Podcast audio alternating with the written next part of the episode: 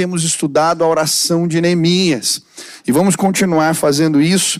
E eu queria ler com você, capítulo 1 de Neemias, do versículo 8 em diante. Diz assim a palavra do Senhor: Lembra-te agora do que disseste a Moisés, teu servo. Se vocês forem infiéis, eu os espalharei entre as nações.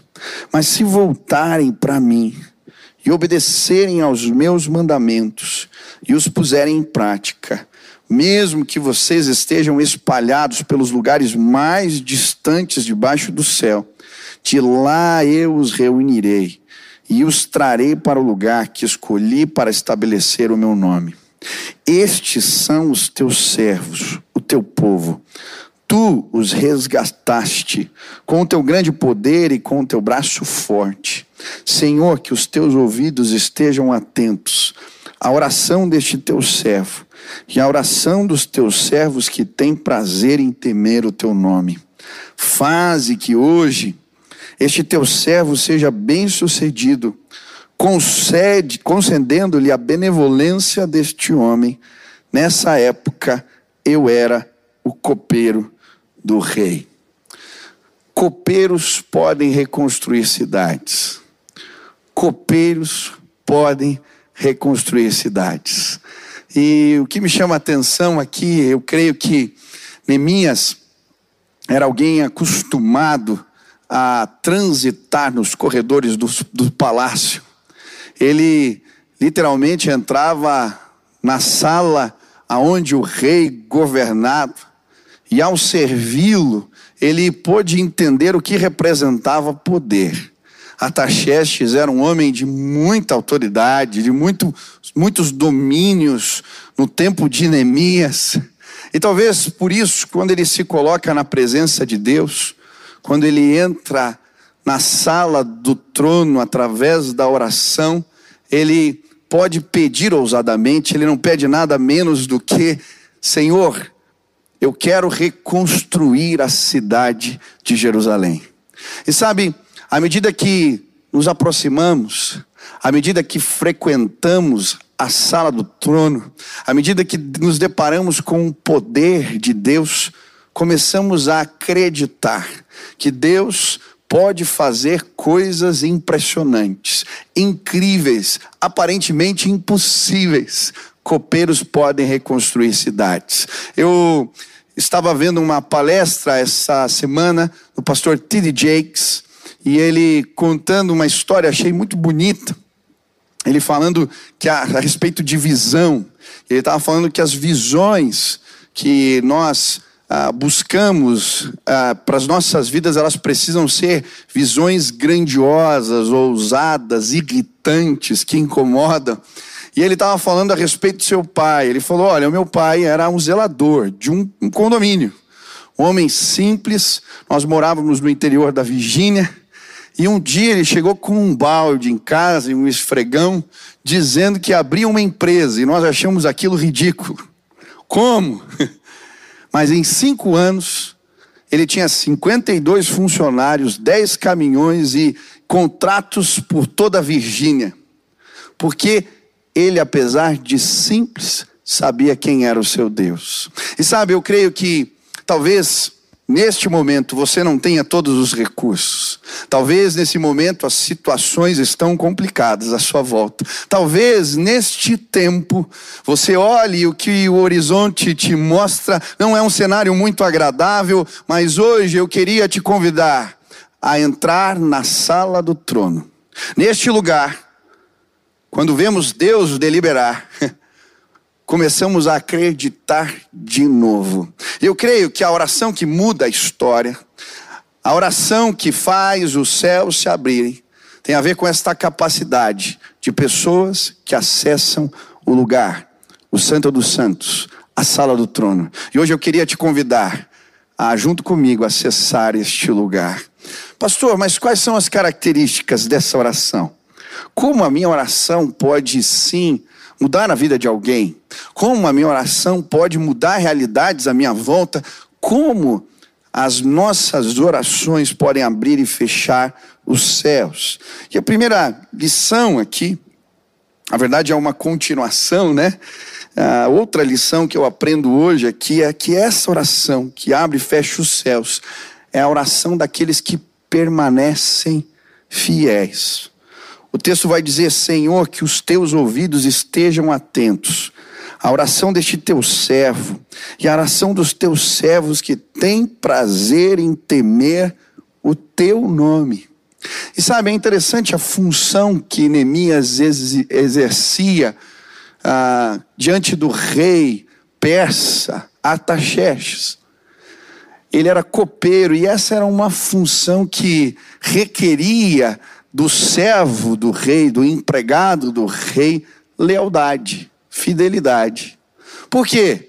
Porque uma das responsabilidades do copeiro era cuidar da saúde do seu senhor. Era ele quem provava as comidas. Era ele que via se as comidas estavam boas, envenenadas ou não. Uma das funções do copeiro era guardar a vida do seu senhor. Por isso, ele precisava ser leal, ele precisava ser encontrado fiel. E é interessante que Neemias, quando ele se posiciona diante do Senhor, o Deus Todo-Poderoso, o Rei dos Reis, ele se coloca dessa maneira, ele se apresenta com essas credenciais, como o servo que se manteve fiel, e ele está falando aqui, não só em seu nome, mas fazendo o Senhor lembrar que existe um remanescente fiel, é assim que ele se apresenta a Deus. Estão aqui os teus servos, aqueles que se mantiveram fiéis, que os teus ouvidos estejam atentos para os ouvir. E é interessante que a palavra de Deus, quando fala da oração que é respondida, ela vai falar que aos dispenseiros, o que se requer deles que sejam achados fiéis. Cada um de nós somos mordomos, servimos a Deus e servimos as pessoas e de alguma maneira administramos os recursos espirituais que nos são confiados. E o princípio que existe aqui é: quanto mais confiança, mais depósitos da graça de Deus, mais recursos são confiados. Quanto passamos, enquanto passamos pelas provas de fidelidade, mais o Senhor entrega a nós. É isso que está aqui. É por isso que a Bíblia vai dizer em Tiago 5, quando ele fala a respeito da oração do justo que pode muito em seus efeitos. Ele está falando aqui, logo na sequência, vai falar sobre Elias, que ele abriu e fechou os céus. Que homem é esse? O que isso representa? O que nos permite, sim, ser relevantes na presença do Senhor é a nossa fidelidade. É interessante em Romanos 11, quando a Bíblia fala do remanescente fiel, ela vai falar justamente de Elias e dos sete mil que não se dobraram. É como se a oração do justo, ela pudesse sim ter uma atenção especial da parte do Senhor. É isso que acontece, por exemplo, em Gênesis capítulo 18, quando Abraão recebe a notícia que Sodoma e Gomorra vão ser destruídas, as cidades, ele então vai orar. E ele pede, Senhor, se tiver 50 justos na cidade, tiver 40, 30, 10, e Deus fala: Olha, se tiver 10, eu vou poupar. Olha, como a influência de um justo pode mudar realidades. Deus ia poupar cidades por causa de dez homens justos, mas ainda assim, apesar da destruição de Sodoma e Gomorra, por causa deste homem fiel, que se coloca na presença do Senhor, Deus manda buscar Ló e sua família. A oração do justo pode muito em seus efeitos. Moisés, quando Deus vai destruir o povo, ele está descendo a montanha, o povo estava pecando, havia constituído bezerros de ouro. E aí Deus fala: Eu vou destruir esse povo. Ele, como um justo, um homem fiel, se coloca na presença do Senhor. E ele diz: Pai, poupa o seu povo. E a oração do justo pode muito em seus efeitos. Sabe, eu creio que a oração que pode mais, a oração que abre e fecha os céus, a oração daqueles que se mantêm fiéis. Eu estava estudando alguns movimentos de avivamento na história, e é interessante como, ao longo da história, quando a perseguição, quando ah, os movimentos pós-cristãos ou contra o cristianismo se estabelecem, sempre na história houveram remanescentes fiéis. E eu estava lendo a respeito do movimento protestante na França, dos huguenotes, quando eles são perseguidos pela Igreja Católica e vem um rei, um imperador, que estabelece a perseguição lá pelos, por meados de 1600.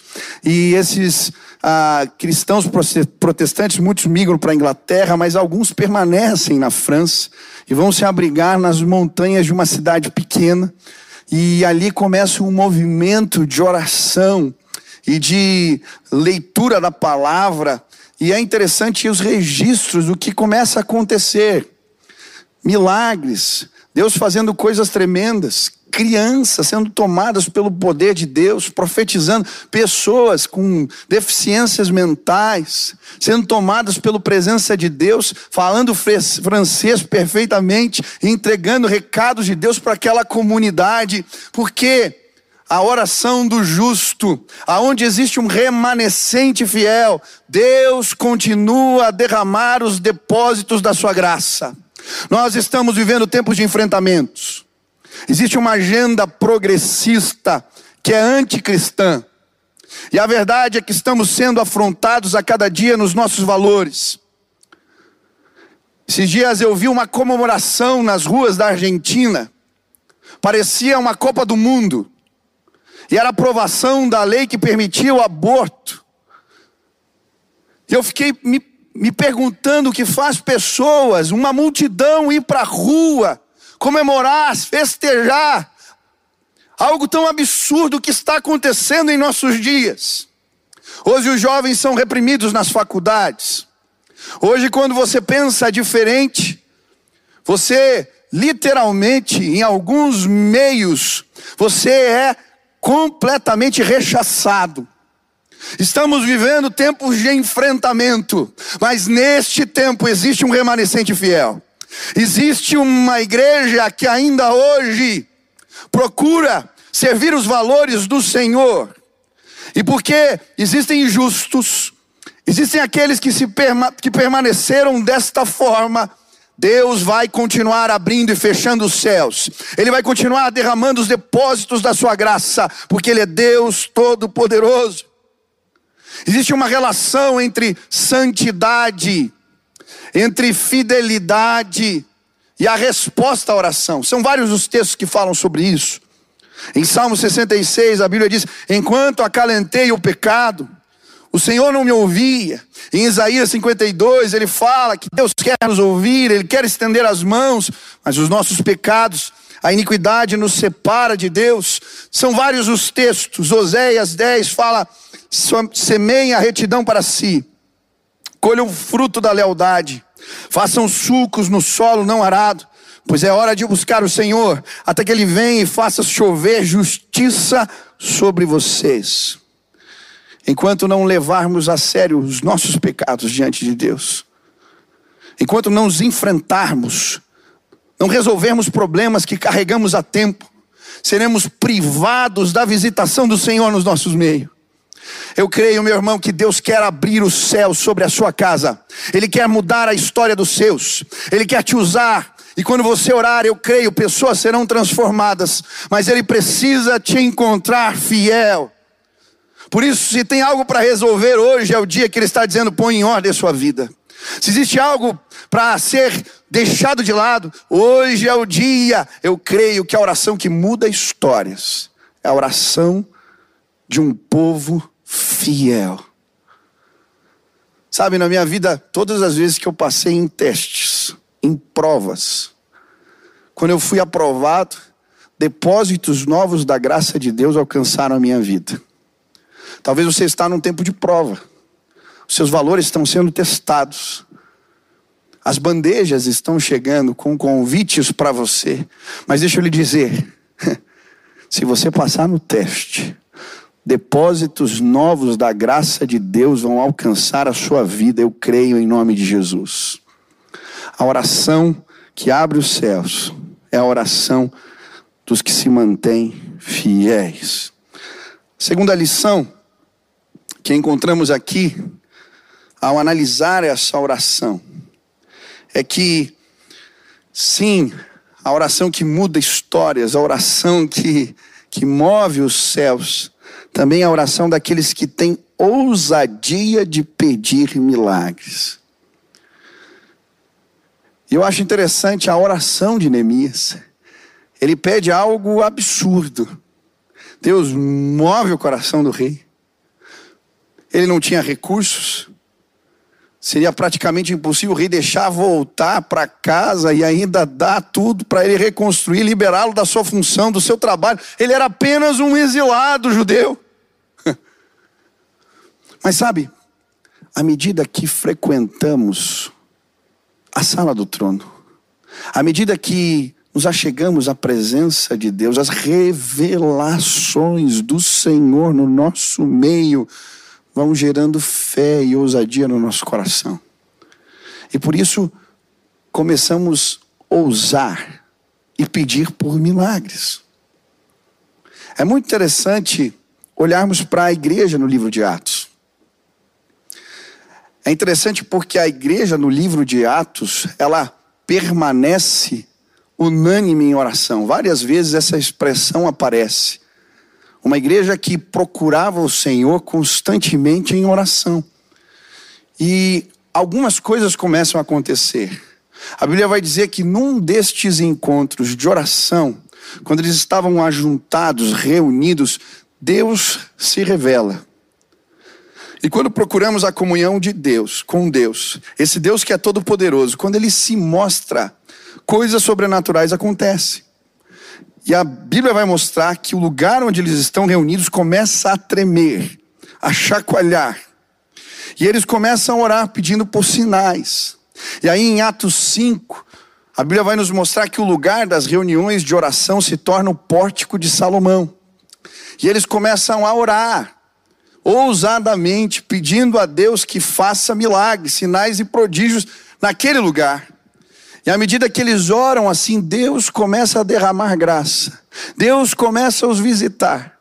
E aí a Bíblia diz que as pessoas ficam sabendo do lugar de oração e começam a trazer os doentes, as pessoas em macas, e começam a colocar as pessoas ali perto do pórtico de Salomão. E quando os discípulos saíam deste lugar, depois de terem ali a sua audiência e o seu encontro com o Senhor, elas, eles passavam entre os doentes e às vezes só a sombra tocando em alguns, milagres aconteciam.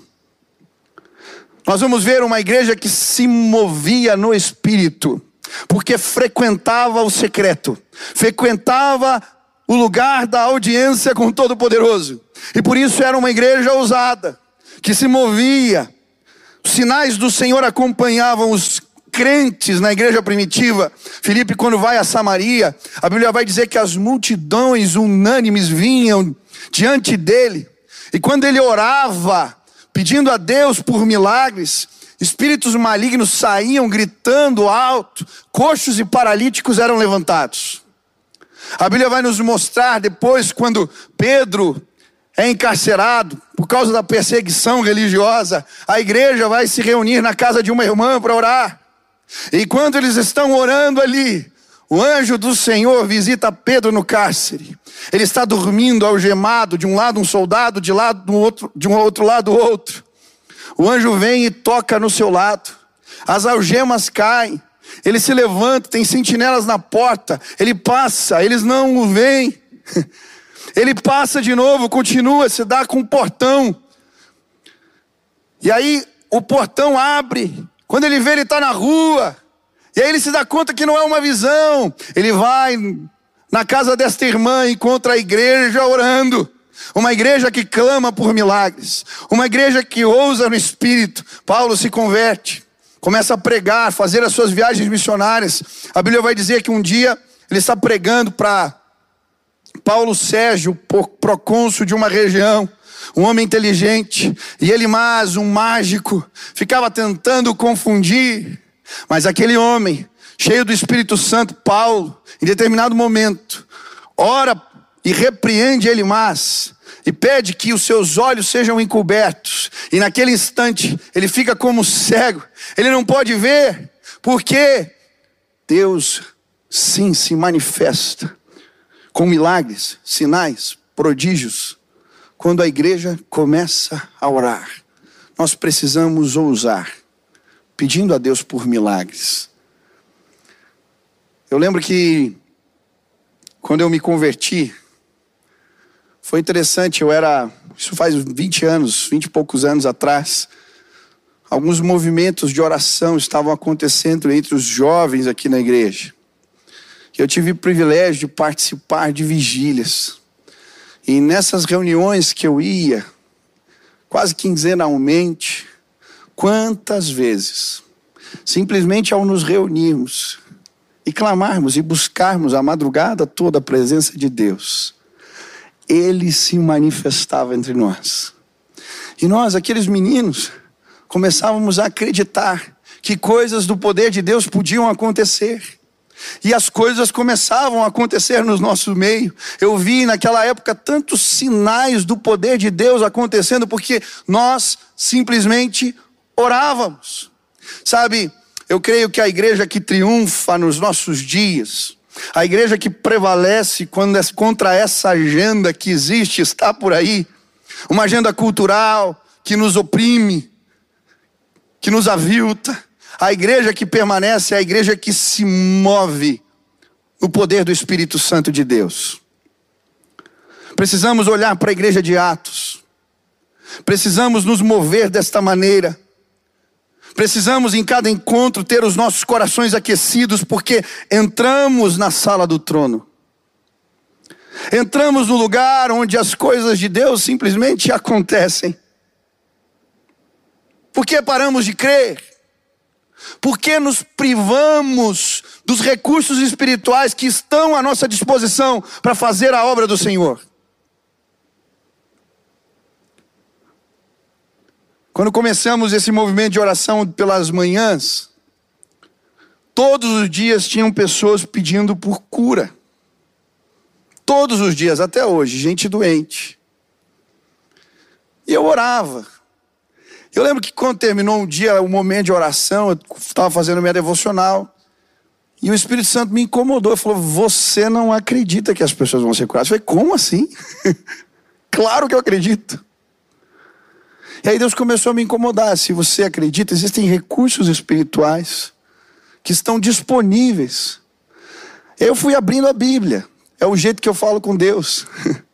E aí eu fui lendo textos que eu já conhecia, que falavam a respeito dos dons do Espírito. E Deus falando para mim: existem recursos. Pede.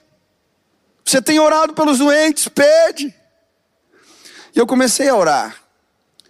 E eu lembro que naquelas semanas que seguiram, Deus começou a fazer coisas maravilhosas. Eu lembro de um irmão que estava ali e Deus tocou nos seus olhos e ele foi curado. Eu lembro de um culto que nós fizemos drive-in e eu orei por cura e naquele dia eu recebi várias mensagens. Uma pessoa que tinha sido curada de um problema no pulso, um problema no estômago, um que um tumor desapareceu no braço. E eu falei: opa, existem coisas do poder de Deus que estão à nossa disposição. Eu quero te dizer, eu creio, uma grande colheita está para acontecer nos próximos dias. Eu creio nisso. Mas a igreja que triunfa nos nossos dias, ela é marcada sim pelos sinais de Deus. Milagres que vão acontecer e que evidenciam que o reino de Deus chegou. Um tempo novo de Deus chegou. Nós temos aqui o privilégio de participar de um movimento de unidade das igrejas, um movimento chamado GKPN, Global Kingdom Partner Network e reunimos pastores do mundo inteiro uh, que estão fazendo um trabalho relevante. E num desses encontros de líderes de jovens, eu estava presente. Eu tenho um amigo, pastor Nader, que trabalha no Egito, à frente de uma igreja, e ele começou a contar as experiências. Falou: Michel, aqui é difícil a gente evangelizar Existe uma série de restrições, a perseguição é muito forte. E ele começou a falar que eles começaram reuniões de oração pedindo a Deus que manifestasse sinais, milagres. E ele começou a contar coisas incríveis. Falou: um dia a gente orando, veio um empresário, pediu oração. E depois que oramos por ele, muçulmano, mas alguém falou que nós orávamos e os negócios melhoravam. E ele veio numa atitude até meio mística procurar algo. Mas o fato é que quando ele voltou para casa, quando ele tirou a roupa, tirou a blusa, tinha um, uma marca no seu ombro de uma cruz. E ele olhava no espelho e disse: O que é aquilo? Voltou na igreja e disse: O que, que é isso? E nós então explicamos para ele o que representava a cruz de Cristo e a mensagem do Evangelho. Aquele homem foi salvo, porque Deus tem feito sinais no Egito.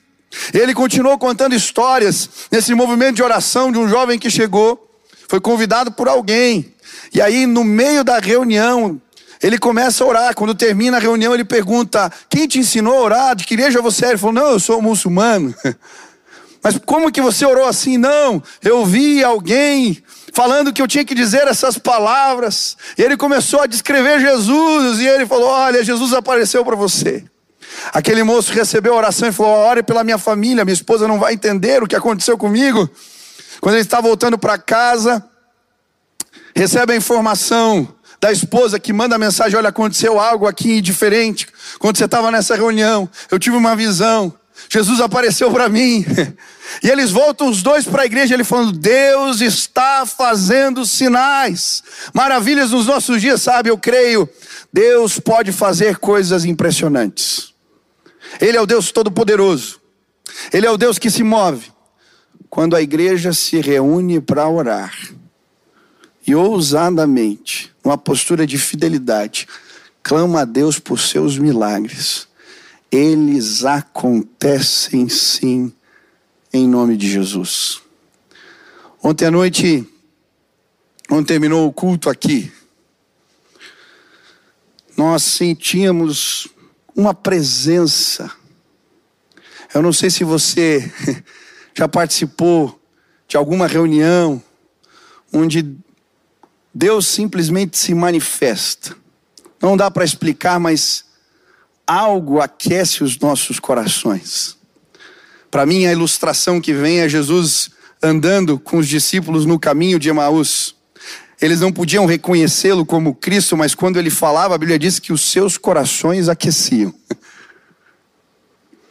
E o fato é que nós saímos ali e começamos a compartilhar experiências do poder de Deus, coisas que Deus fez impressionantes nas nossas vidas. E daqui a pouco tinha umas 15 pessoas, a gente separado assim, mas contando histórias. E o papo foi ficando gostoso. E de repente a gente falou: vamos orar, tá tão bom falar dessas coisas. E eu lembro, era tarde, nós aqui orando, e daqui a pouco todos de joelho, clamando, porque Deus nos visitou. As cadeiras estavam vazias, esse lugar não estava cheio de gente mas Deus nos visitou enquanto nós orávamos. Sabe o que eu creio que vai acontecer nos próximos dias? Nós vamos começar a orar. Essa igreja vai se organizar em grupos de oração, cinco, seis, sete pessoas, reunindo e clamando e orando, e enquanto nós oramos, assim como no pórtico de Salomão, Deus visitava a sua igreja, enquanto nós oramos, Deus vai se revelar de novo a nós e copeiros, dispenseiros que acessam a sala do trono. Eles sabem que não há limites para o poder de Deus.